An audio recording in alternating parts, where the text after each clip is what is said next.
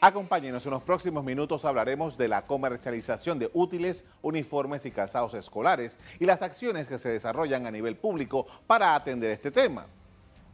La Autoridad de Protección al Consumidor y Defensa de la Competencia ha venido ejecutando un operativo que llamó Regreso a Clases para orientar a los consumidores y en el cual encontró algunas irregularidades. El próximo 2 de marzo los estudiantes regresan a las escuelas para iniciar el año escolar 2020 y los padres de familia ya realizan las compras de útiles escolares y uniformes aprovechando las promociones. De verdad que tenemos una gran variedad de productos de buenos precios y de buena calidad. Ya le menciono nuevamente la palabra calidad, porque sin la calidad igual no no nos vamos a dar, igual a mitad de año tenemos que volver a comprar. Así que es mejor que compremos algo de calidad y a buen precio. La lista de útiles es cada vez más extensa. Cuadernos, lápices, mochilas escolares, incluyendo uniformes, zapatos, zapatillas para educación física, entre otros artículos. Algunos padres recomiendan comprar artículos escolares de precios accesibles y de buena calidad. Entonces pienso que es algo como de buscar y y de tomarse esa tarea los que podemos, ¿no? O pasarse los datos entre los padres de familia de dónde se pueden conseguir más económico también.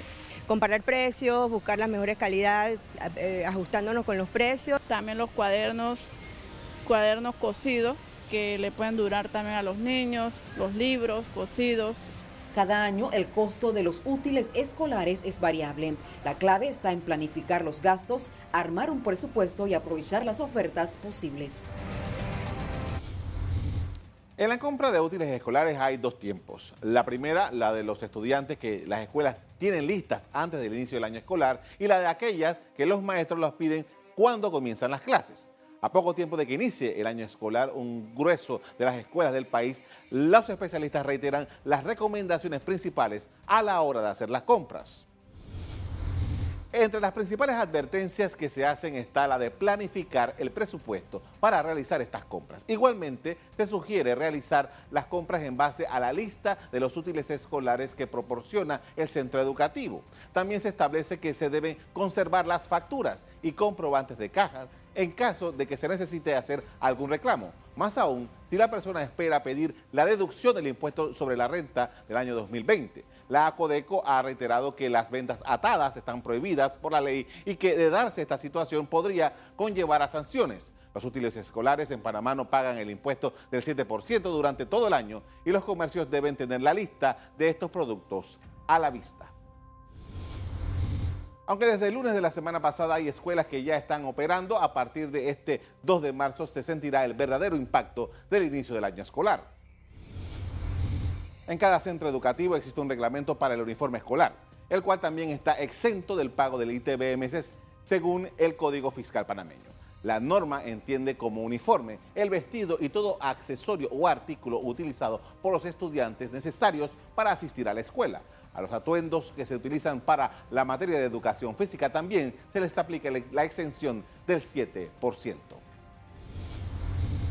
En medio del tema de los gastos escolares hay que recordar que está vigente la posibilidad de deducir el impuesto sobre la renta a todos los desembolsos que se hayan realizado en estas compras y los pagos por servicios educativos presenta la declaración jurada, se verifica que se generó un crédito, se presenta la documentación, nosotros hacemos un proceso de verificación que deberá ser rápido y una vez que ese proceso ya está concluido, se define el crédito que se va a devolver. Se confecciona una resolución que es firmada por el señor director general de ingresos y una vez que eso está firmado, se va a notificar, usted va a recibir un correo donde va a ser, le va a pedir que venga a la dirección. Usted se va a notificar personalmente y después de firmada la resolución que, el director ya, ya, firmó y que usted se notificó, en 45 días debe estar recibiendo un acreditamiento o una cuenta que usted consignó.